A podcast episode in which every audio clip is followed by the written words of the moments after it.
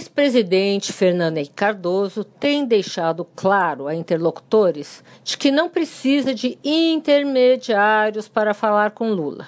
Lembra a quem tenta algo nesse sentido que o petista tem seu telefone e Lula o dele. Depois da rápida conversa que teve com o ex-presidente no hospital sírio-libanês, pouco antes da morte de Maria Letícia, a única outra vez que Fernando Henrique falou com Lula foi quando o petista lhe telefonou para agradecer a visita.